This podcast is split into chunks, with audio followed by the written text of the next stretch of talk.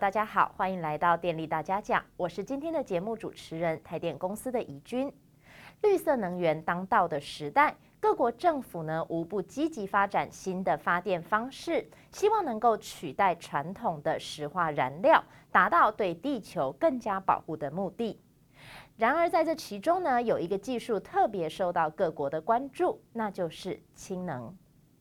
说到这个氢能啊，用氢的化学反应来产生电能或动能，其实已经不是一件新鲜事。然而呢，如果我们说到大量的量产或者是商业化，似乎又还有很长的一段路要走。究竟氢能发电是不是一件可能发生的事呢？今天我们就请到了工研院产科国际所的石慧玲分析师，分析师您好，你好。我们今天呢，就请分析师来帮我们聊一聊氢能的前世今生。好，我们今天想要请教分析师的第一个问题呢，就是氢能它究竟是一种什么样的能源使用方式？那对于我们所谓的近零碳排又有什么样的帮助呢？真的很高兴有这个机会来这边为大家就是稍稍的解说这部分。那如同刚刚你的引言说，其实氢能它是一个很早就有的技术，那它其实就是通过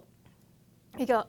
燃烧或是电化学反应的方式去产生能量，而这能量其实可以是热，也可以是电，它其实就是一个这样子很简单的一个化学方式的反应。而它最被大家重视的是，它在这整个过程中，它只会产出水，它不会有其他副产物，也就是不会有我们现在最在乎的碳排放量。所以这是为什么氢能在最近开始受注意的一个原因。而且我们要看，就是其实净零排放它是有一个历程的。在过去，其实，在十九世纪末跟二十世纪初，这个净零排放就碳排放这个概念、减碳这个概念，其实已经被提出来了。只是那个时候的重点，我们会放在所谓的创能跟节能，就是所谓的再生能源，它开始进入这个电力市场，然后去做一个。越来越，大家那个时候就开始有听说，像太阳光电、风力发电这些，这都是就是一个减碳的概念，开始做能源转型。是，对，第一，我们可以把它称为是第一阶段，它是一个能源转型，利用再生能源的进驻。以及所谓的节能，就是提升所有的一个制程或是一个过程的能源效率。然后包括我们现在家用，常常我们都会说，我们开始在标榜节能家电，这些其实都会有助于我们碳那个减碳的这样子一个事情。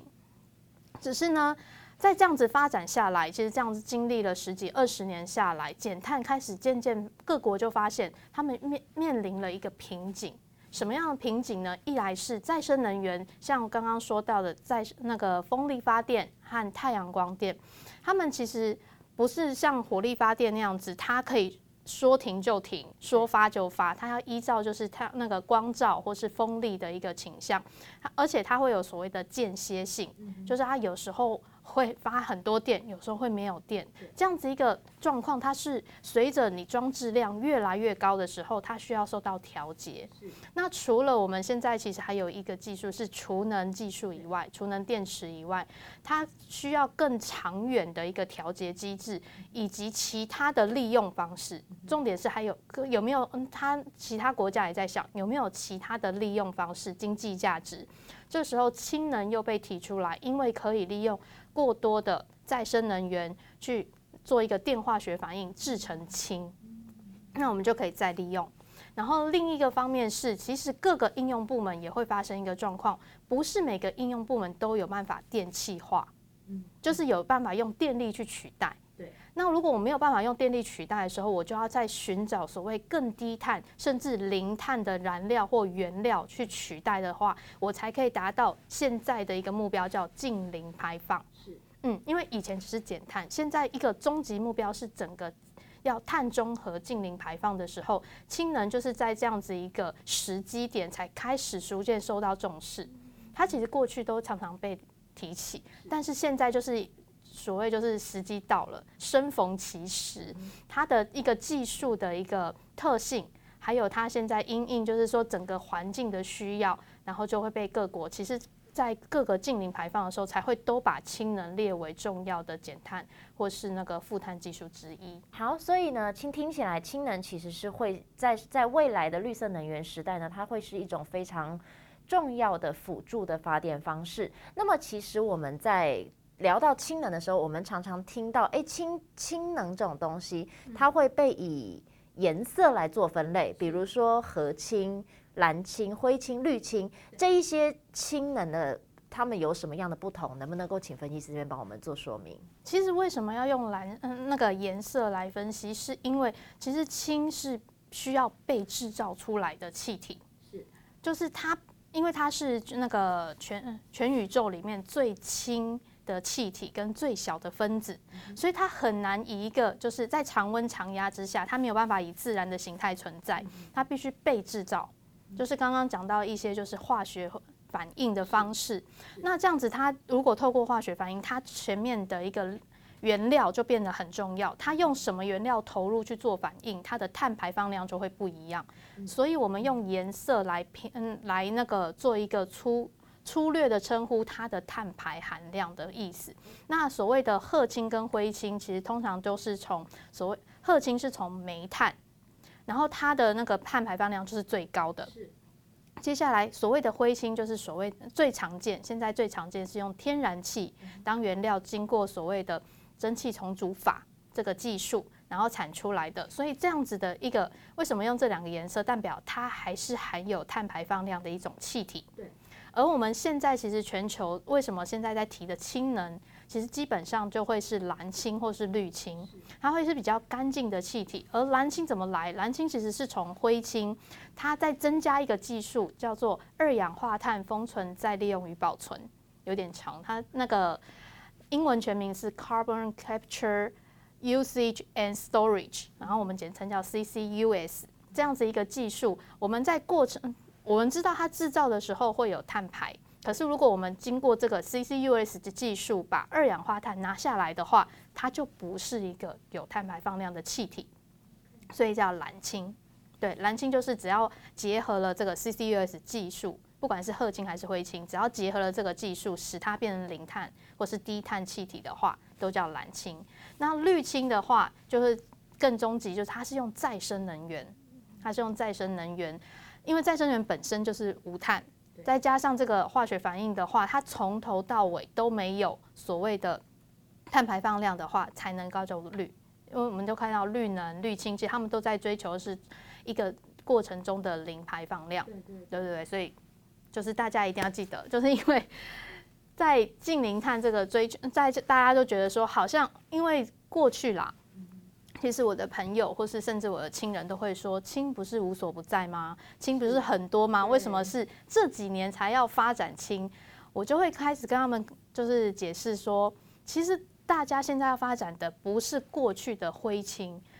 对，最常见的灰氢，其实大家要发展就是比较难的，要必须增加技术，或是用再生能源所产生的蓝氢跟绿氢。这是很大不一样的，所以我们现在在报章杂志也会发现，各国其实都在强调的都会是蓝氢，甚至其他们更大幅度的希望是可以达到绿氢，因为只有绿氢才可以直接达到他们的碳中和目标。嗯，所以过去其实我们在做的比较多都是和氢跟灰氢，对不对？对，就甚至就是灰氢，百分之九十就都是灰氢。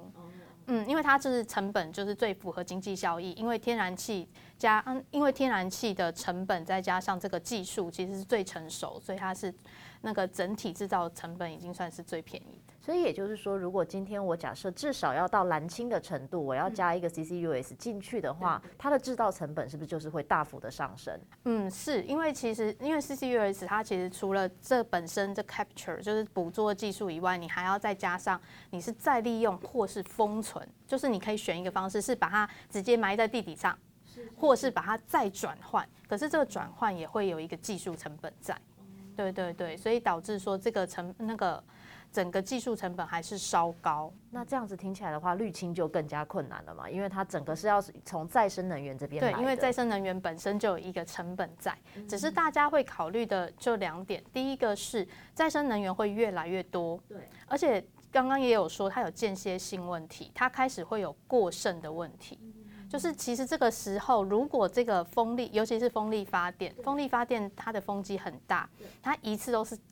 几个 Giga 瓦在发电的。其实并入电网，它会越来越辛苦的时候，它其实很容易有并不入电网的电力。这个电力其实它就不能计入成本，因为它本来就用不掉。大家就会觉得这样子，如果我把它转成氢，其实它是反而是增加经济价值的。对。但是那那也也要到一个程度，是你有过多的再生能源。呃，对，对对。所以其实我们可以看到，比较开始起跑比较快的，都是再生能源发展它的占比比较高的国家，因为他们才会有这样子一个顾虑，或是他们有这样子一个潜力可以发展。嗯好，那刚刚呢，分析师帮我们讲了，就是各种不同颜色的氢能，它们之间的差别。希望各位以后在看到这些专有名词的时候，可以了解它们其中的一些差异。那么刚刚分析师也提到，所以这个氢能呢，它的发展其实比较多是在一些再生能源发展跑得比较快的国家。所以接下来我们就想要来聊一下，那。我们想知道的是氢能在国际上目前的主要国家里面，呃，各国主要对氢能的所持的态度是什么？那目前发展如何？未来的趋势又是怎么样？嗯，在国国家政策、国家发展的时候，我会分成三大类。那我们可以分成，就是第一个是亚洲，那个我们比较熟悉的日日本、韩国跟中国大陆。他们这三个国家的特色是，他们其实氢能，他们是一个以产业发展，想要一个建立一个新兴产业的概念。其实所有国家，他们虽然都带着减碳的目的，但是亚洲这我说的这几个现在标杆国家里面，他们更加的着重在于他们要扶植产业，本土产业，对，扶植从本土扶植以后再跨那个再跨足国际。所以呢，这几个国家他们。第一个是他们这几个国家都有发展氢能车，对他们自己有车那个车辆的产业，他们也都发展了氢能车以外，他们也会更加积极去辅助说整个就是本土的一个氢能的自己的供应链，然后再去其那个他们如果去跟其他国际的供应链合作，也是为了要先把本土的建制量拉起来。然后呢，渐渐的再可以就外销到国际的这样子一个概念去执行，所以他们的政策目标里面，我们可以看到很清楚，他们都有规划很明确的一些应用的装置量，尤其是日本，日本是那个全球里面最早在二零一六年就提出氢能社会的国家，所以呢，它的装置量是从家用的发电到那个工业用，还有车辆。加氢站的各项的应用跟基础设施的目标都拟定得非常的清楚。然后韩国在二零一九年加入的时候，他们也是针对这几个应用目标就有设定，甚至设定的还比日本还要高，因为他们认为就是说，其实氢能跟它的应用就是燃料电池这样子一个产业，是他们可以拿来刺激经济、扶植本土的一个。很重要的一个产业的情况之下呢，所以他们其实是有在设定这样子的一个目标在，所以其实它也是一个国内的产业扶植这样子的考量就对了。所以像我们看到中国大陆，其实最近他们冬奥正在举行的时候，其实他们也有大量的在 promote 他们的氢能巴士、氢能相关的一些车辆，就是因为他们也是要宣示说，他们也要以一个氢能相关产业。来达到他们的减碳目的以外，也会是他们一个新兴重要的产业。我们可以看到这几个国家其实产业发展这部分的一个方向跟趋势是很明显的。那如果我们拉到欧美的话，那又是另外一个故事。因为中嗯不那个除了中国大陆以外，日本跟韩国一个很更明显的特色是他们是岛国国家，对，他们其实本身的自然资源非常的缺乏。所以呢，他们在发展的时候，除了他们发展偏向是应用端，像刚刚我们说的氢能车，还有一些所谓的燃料电池发电机这样发电机这样发电厂这样子的一个应用为主。他们的所谓的一个供氢用氢，其实会比较依赖国际，他们会更倾向要跟国际合作，比如说跟澳洲合作，然后呢去嗯。进口氢气，进口氢绿氢或是蓝氢，因为他们本土其实基本上没有太多的再生能源，也没有太多地可以去做一个这样子的封存。是。可是呢，到欧美的时候，他们是一个所谓偏大陆型的国家，他们自己本身的自然资源很丰富以外，他们比较容易，尤其是欧洲，他们可以串联，所以他们在发展的时候，他们当初其实并没有以本土，就是坚持说我一定要以本土为主，他们更着重在是一个联盟的一个概念，跨域跨国的一个结合，而且他们还是以减碳为最重要的目标。所以那这样子的话，是不是各国之间彼此就会有一些分工的出现？对对对，甚至就是可能比如说某些国家会更着重在于他们的一个就是呃制氢这部分，是。对是。像比较南部，像西班牙跟葡萄牙，他们的一个制氢产量，或是他们会偏向说用他们的离岸风电，嗯嗯，对，就是开始各国就是各依靠他们本身的特性去发展氢能的相关，而且他们更着重的是氢气各全方面的应用，不一定是产业，他们可能是一个结合，从制氢开始，风力发电产完以后，去结合当地的工业应用而已。不会只不会说纯粹我只拿来做一个发电，因为刚刚讲的氢能车或是发电，它这个是比较创偏向于创能。可是，在欧洲的时候，它更全面的会提到所谓的工业或是这部分的应用，我们会在下节提到。可是他们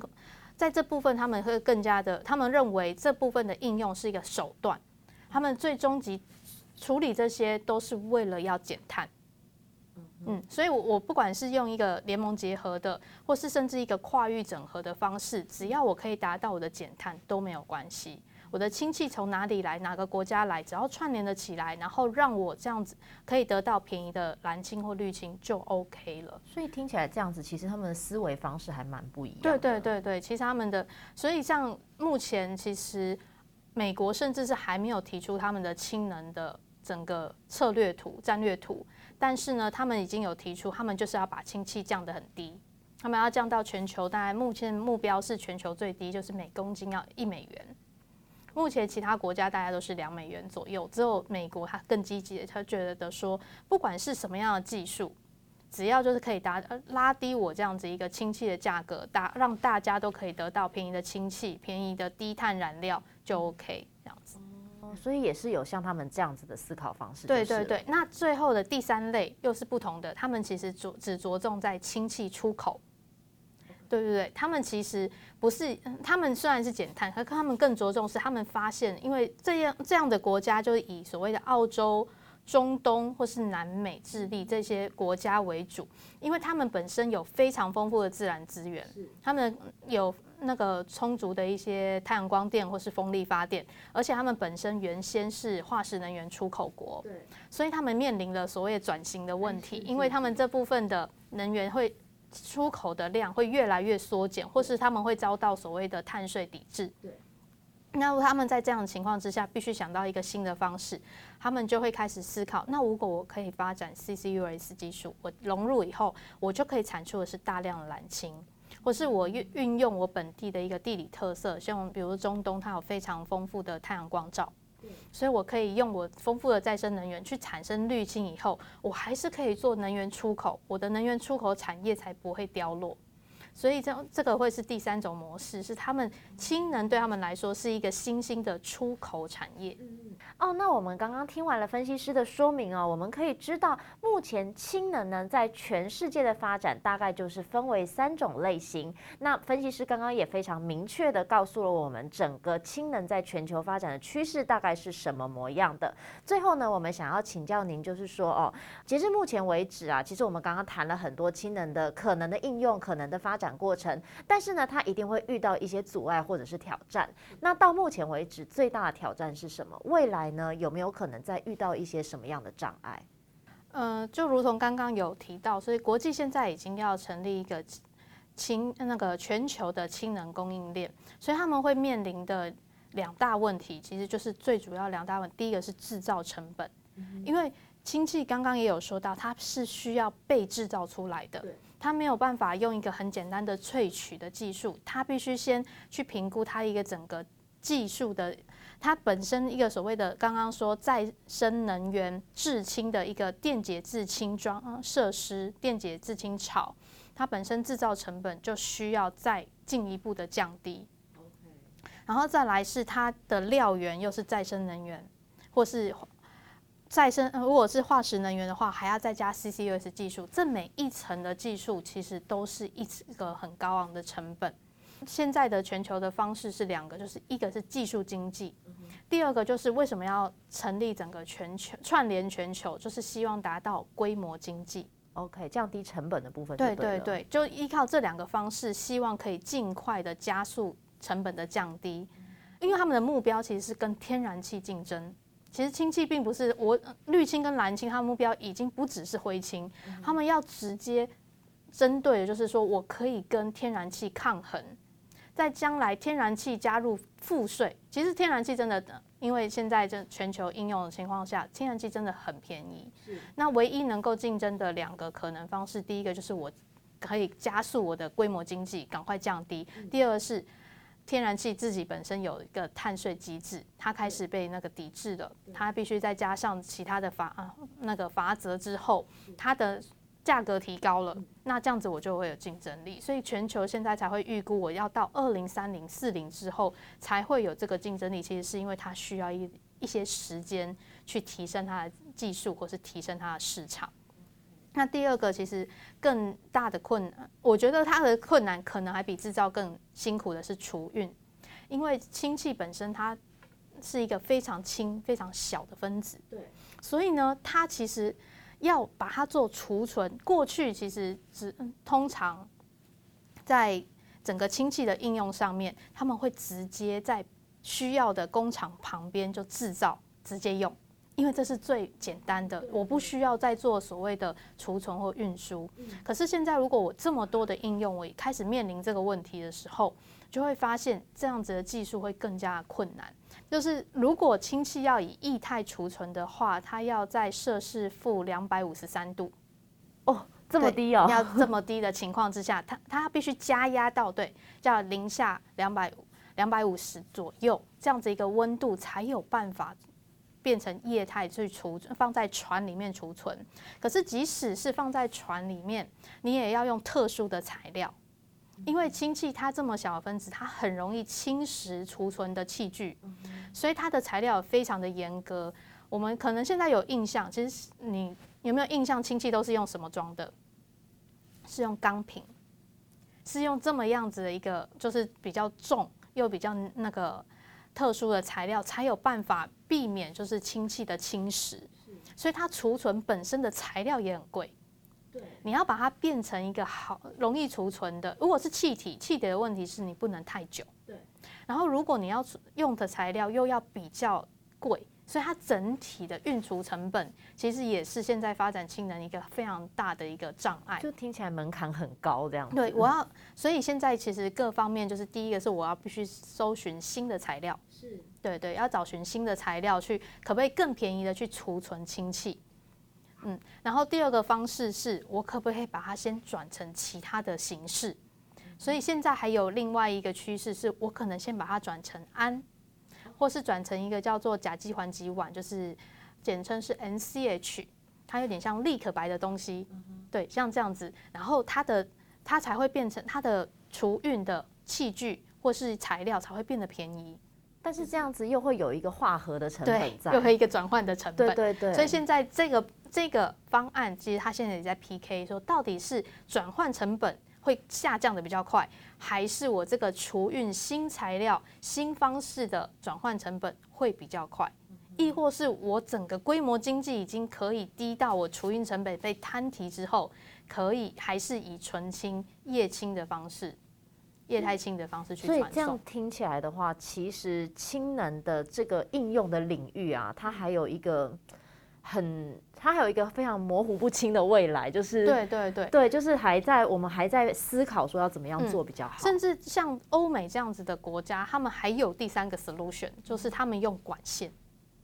可是原来的管线，我刚刚说它材料必须这么特殊的话，它怎么运输？他们用混合的方式，他们用原来的天然气的管线去混入，大概目前大概是五到十 percent。这还不会太侵蚀，也不会有安全性的情况之下，他们只是降低了天然气的比例，然后逐渐的再去做测试或是材料的一个更换，然后这是，所以我就是刚刚为什么说各个模式一定要拆分，因为这个模式就会更兴盛的在哪里，在大陆型国家，就是刚刚的欧美，因为他们才有足够的管线，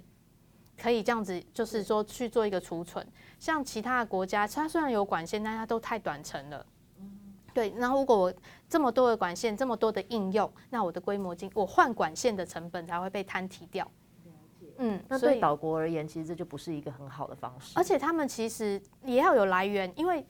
大陆型国家这样，它是可以接到再生能源丰富的地区去接过来。对对对。可是岛国基本上他们没有再生能源就很缺乏，他也没有办法运，他想要接他也接不到从适合的地方，除非像可能就是。如果是日韩，它还有可能是比如说俄罗斯这样，俄因为俄罗斯它本身的化石能源很多，它可以产蓝氢，例如这样子啦。如果它要牵管线，就会这样，它必须去找到比较合适的一个制造制造场域。可是如果像是澳洲这样子，它本身就是一个岛国的出产，或是南美，它的它距离其他国家实在太远了，它还是得去想所谓的一个就是用液氢船。或是用其他氢能载体、氢气载体的方式再去做运送。其实，所以每一个国家对于运储这样子的一个解决方案，其实都会随着它的整个地理特色、国家特色需求，然后再去做一个调配。今天非常谢谢分析师哦，我们他非常详细的帮我们解释了氢能呢，它到底是什么东西？那目前在国际上状况如何？又遇到了什么样的困难？下一集呢，我们将继续请分析师来帮我们谈氢能在台湾，在台湾在国内呢，氢能到底有没有商业价值？有没有什么发展的潜能呢？就让下一集分析师继续帮我们说明。电力大家讲，我们下次见，拜拜。Thank you.